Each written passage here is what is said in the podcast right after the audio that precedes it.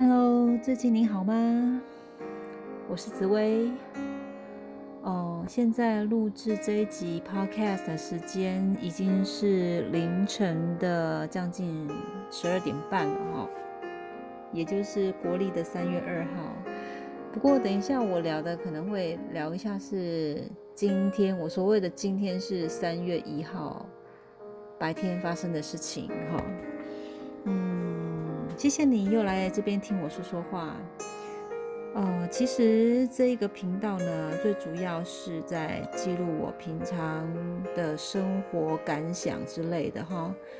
呃，所以我在猜想说，应该没有什么人会来点阅来听了哈。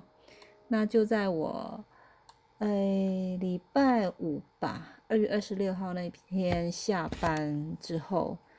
哦，我上来看一下我 Podcast 的录呃呃点阅的数字哈，是七百零一。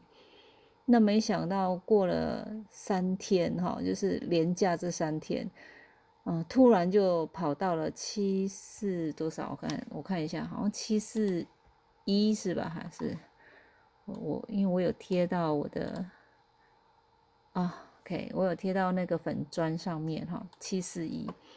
那现在我录制的时间呢，已经又来到了七四九，不晓得是不是，嗯，有有人真的会来听呢？然后他就是在期待着新 新的一集，然后就点进来，就变成造成了就是那个数字会哦，数字我应该要呃卷舌哈，数字。往上攀升。好，Anyway，好，哎，其实我现在有点想睡觉了哈，而且我本来是想要偷懒一下，想说，哎呀，明天再来录吧。可是我我担心我这样一天拖过一天也不是办法哈。那我这十年大运就是，嗯，好啦，如果懂紫微斗数的人，我如果提到会有点懒懒的那个心，懒就是懒惰的 懒哈。有点懒懒的心哦，就知道是哪一颗星了哈。就是，嗯，我的十年大运里面的某一宫位，我当然不能讲是哪一宫，不然你就知道我命盘长什么样子了哈。就某一宫位有那一颗星，所以呢，就是很多很多事情我都是提不起劲来，很奇怪，就是提不起劲来哈。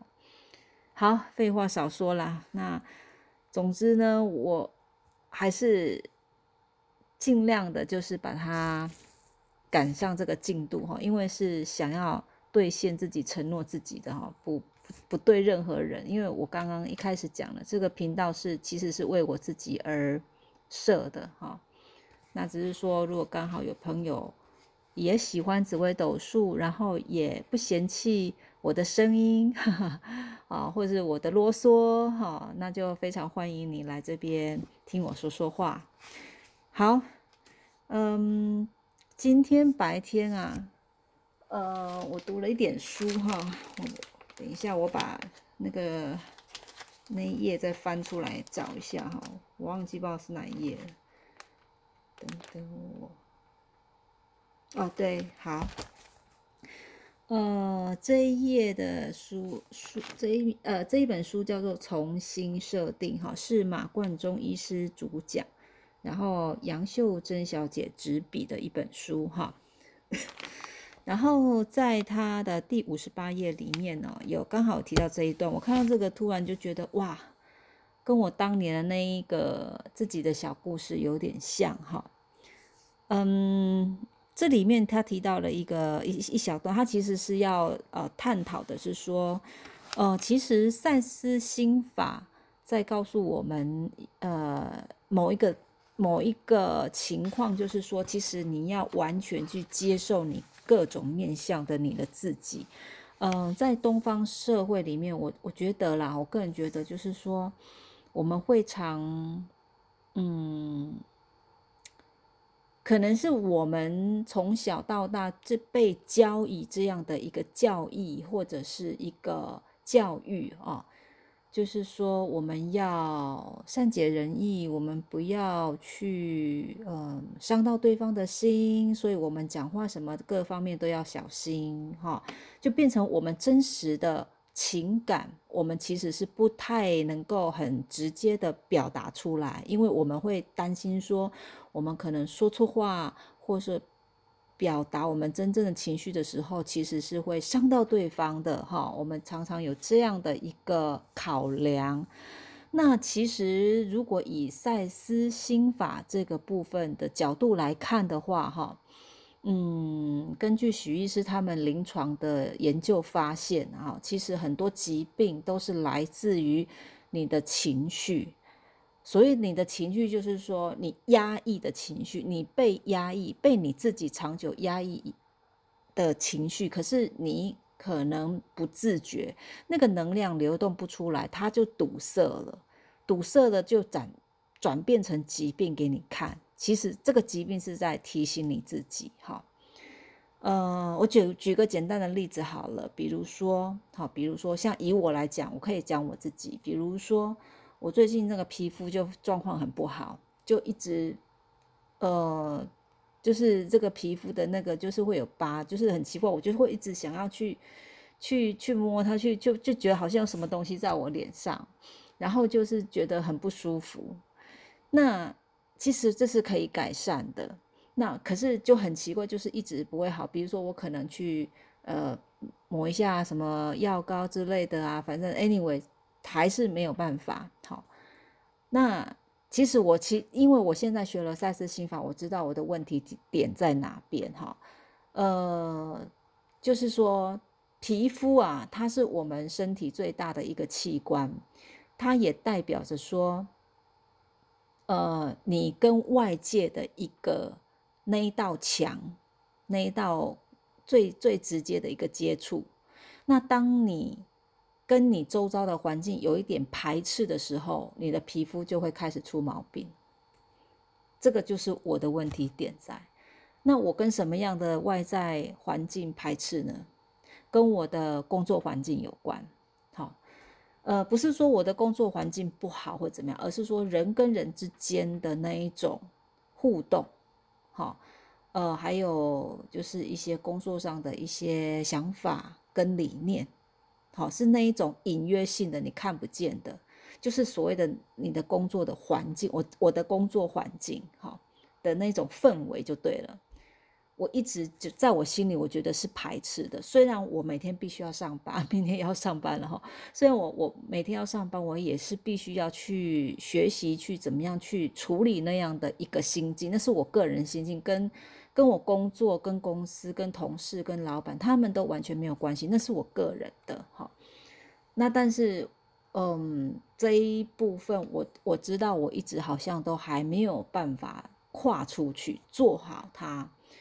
这一点就是变成说我必须要很能够去接受这样子的一个，在在我的呃身边的这个工作环境，那可能也会包括到我。家里面的一个环境，好，所谓家里面环境就是说跟家人的互动相处之类的。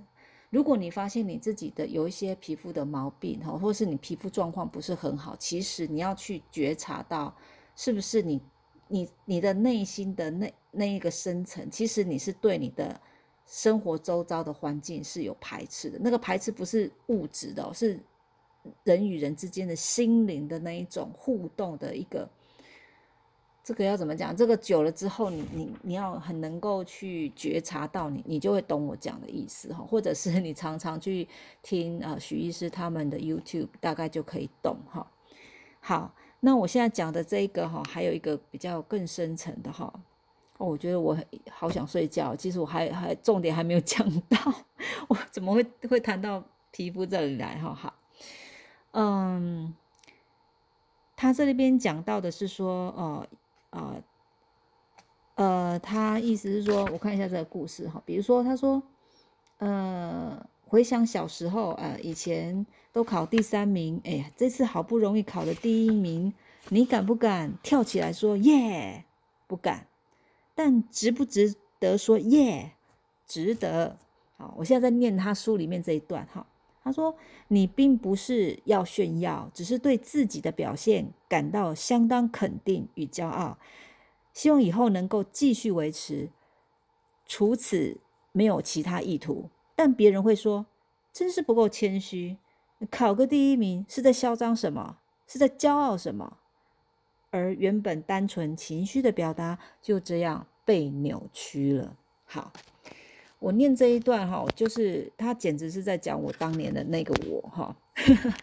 好，我大概简述一下我当年的那个我，就是发生了这样的一个状况。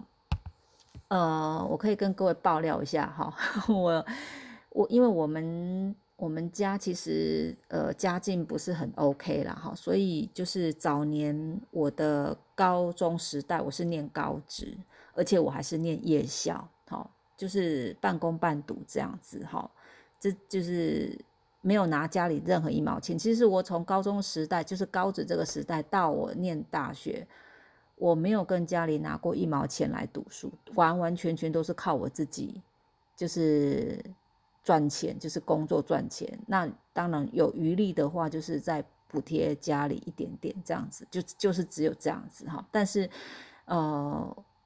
高呃，国中毕业之后，我就开始就是半工半读这样。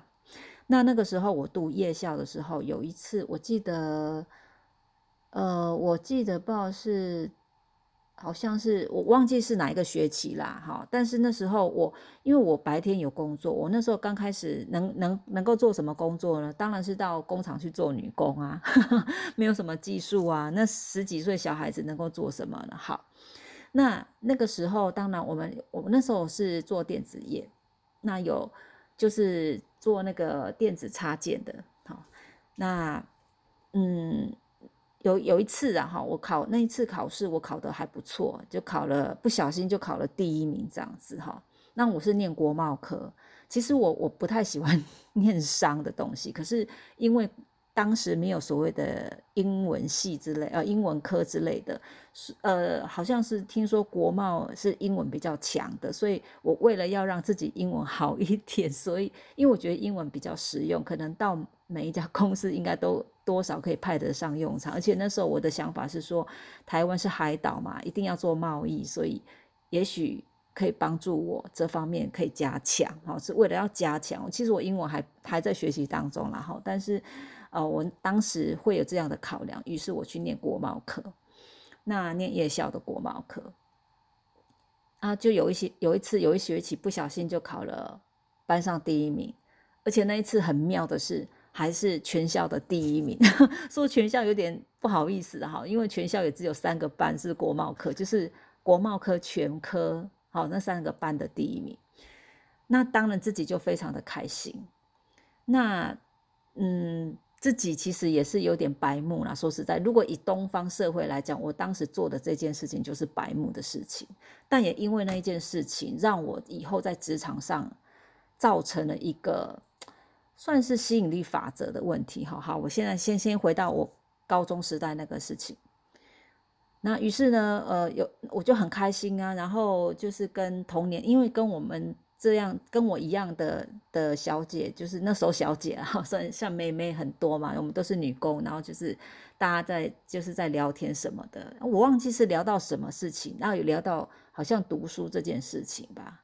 那于是我就我就说，对啊，我也很开心，我这次诶考了第一名诶，好，我真的觉得好开心哦，这样子只是很单纯，就像这一这一段里面讲的，我就是只是很单纯的表达，当时真的完全没有想到什么。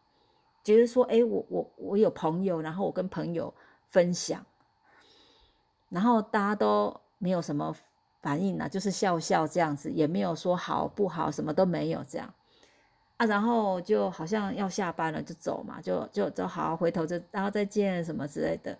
可是我一转身，我才走没几步路，就在我的背后，我听到那一群女生，那一群人在讲说，哼，考第一名哦，有什么了不起啊？不拉不拉不拉的这样子，那当下我我我听到这个，我有一点，当然是会有一点点不舒服，有点伤心呐。就是觉得说我真的只是单纯跟你们分享而已，那为什么我才一转身就没走几步路，然后偏偏好像不知道是不是故意要让我听到还是怎么样，就是我可以听到的范围这样子。但但是他们也也算很很仁慈了，我觉得没有在我面前直接呛我了哈。嗯，其实我我还我还甘愿让你面直接呛我，我还比较开心，就是有什么话你直接说就好了。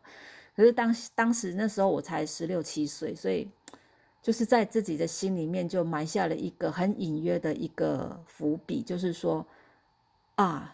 原来我我是这么的白目，我应该要考虑到对方的心情。我这样讲，可能人家对方不高兴，人家没有考这样成绩的人，是不是听了也会不舒服？我应该要这要要去考量到这样的心情。好，所以变成说，日后我只要在工作职场上，老板或老板娘在别的同事面前称赞我的时候，我开始就突然觉得。我自己会开始不舒服起来，在我的心里，当然我的外在是不会这样表现啊，毕竟他们是老板、老板娘啊，我要尊重他一下，人家那他也是好意。可是，就很多年、很多年，有一次哈，呃，过了，我想一下，大概应该有，我这样讲就知道我我的年纪了。反正就是过了 N 年之后，有一次在一个某一个职场上，就是老板娘当着别的同事的面前跟我说。不跟大家讲哈，就是在那个场合说，哎呀，你真是我们公司的福星啊！不啦不啦不啦不啦的，我开始就心里开始纠结了。其实这是我个人的问题哈，跟老板娘跟任何同事都没有关系。我开始有一个小剧场，我想说，老板娘怎么可以这样讲？在我心里面呐，哎呀，我糟了，接下来我完蛋了，我一定会被同事排斥了。就只因为当年那个高职那件事情，在我的。潜意识里面就种下了这个因，你知道吗？其实那个跟任何人都没有关系，是我自己的问题了。好，因为学了赛斯心法之后，我我渐渐的可以了解到这个。然后呢，我今天要谈到的紫微斗数是说，为什么我在外外在就是有这样表现，跟你的迁移宫有关。好，当然那时候没有学习紫微斗数了，所以不懂。那后来学习紫微斗数之后，我就知道说，哦，原来我会有这样的表现，是因为我的迁移宫的关系，去造成了，不是迁移宫害我啦，就是说他很自然，就是我很自然的，因为这样的一个星象，就产生出来这样的一个表现，可是我自己完全没有感觉，就是看到别人的反应，我才知道，哦，原来是这样，再去回返回去看我自己的命盘。我就终于懂了哦，原来其实都是自己造成的。所以我为什么在前面几集我都有特别跟大家强调，你看世界的眼睛，这个命盘就是你看世界的眼睛。也就是说，我透过我自己迁移宫的样子，我去看到我在外面就是这样子表现的样子啊。那我这样的表现，当然对方的 feedback，对方的反应就会跟着这个形象也变动。比如说。好，我打个比方，比如说我现在迁移宫，我有我有火星，有什么凶星之类的，那我可能讲话就不客气，我可能讲话就比较直接，那就是你自己没有感觉，你觉得这个很理所当然，很正常啊，没什么啊，这有什么好计较的啊，不拉不拉的啊，可是对方他就是不舒服啊，因为火就是那些凶星本来讲话就这个火嘛，它其实是带着火，火还是会伤到人啊，或者是金。好金就是呃金木水火土那个金哈，有些呃五行带着金的那个也也有时候有可能也会伤到人，哦，有一点像把刀，比如说擎羊，哦，这个就是你本身带带出来的，你觉得这很理所当然，你自己以为的理所当然，可是，在对方他不会觉得这是理所当然，好，所以嗯。学习了看懂你自己紫微斗数命盘，其实你要多多的从命盘上去关照自己，关照自己。当然，在我现在要再跟各位谈到的赛事心法是说，并不是要你看了命盘之后，我要去压抑这样的一个情绪。好，你可以发脾气，你可以讲脏话哦。我现在不是在鼓励 你要讲脏话，我意思是说你的情绪要表达。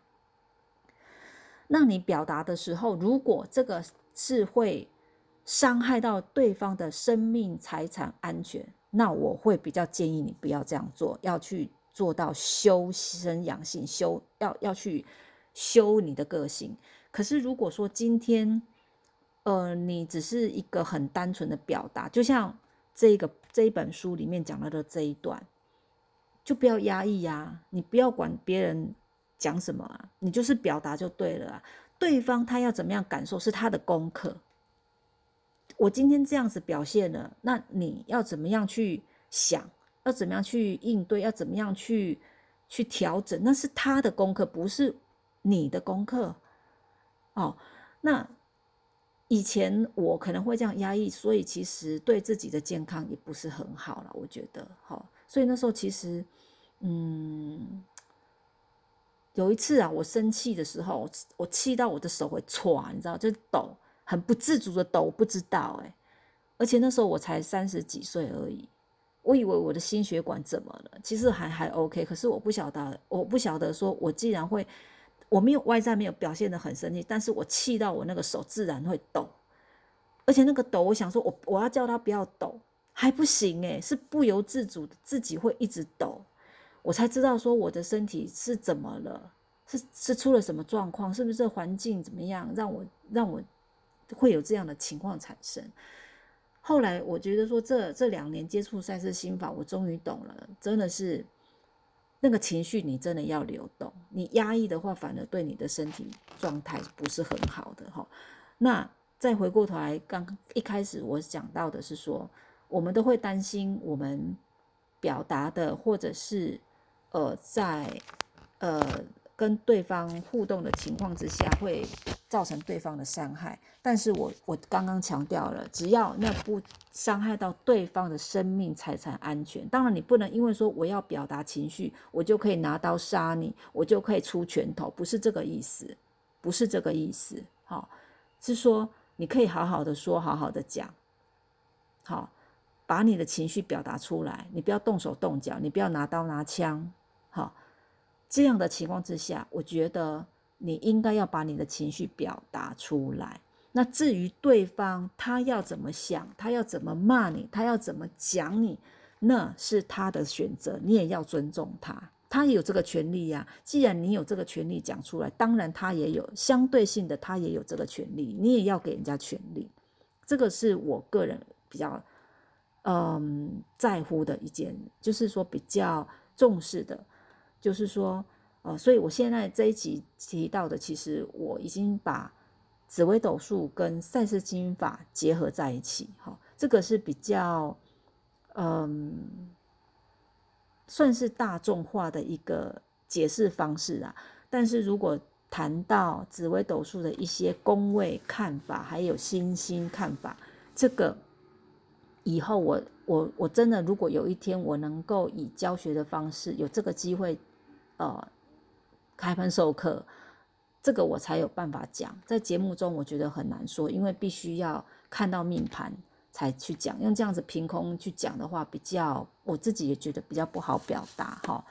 呃，但是我觉得，我个人觉得赛事心法跟紫微斗数结合在一起是非常好玩的，而且非常的和有人要想要讲逻辑也可以了哈。但是赛事心法。它比较强调的是你的感觉，就是知性的部分。我们有理性跟知性嘛，那理性就是比较属于逻辑。好，那赛斯心法它就是说，其实我们人都是理性太久了，以至于你的知性都不敢用。好，那这个部分可能以后我再有其他其他集的 podcast，我再来。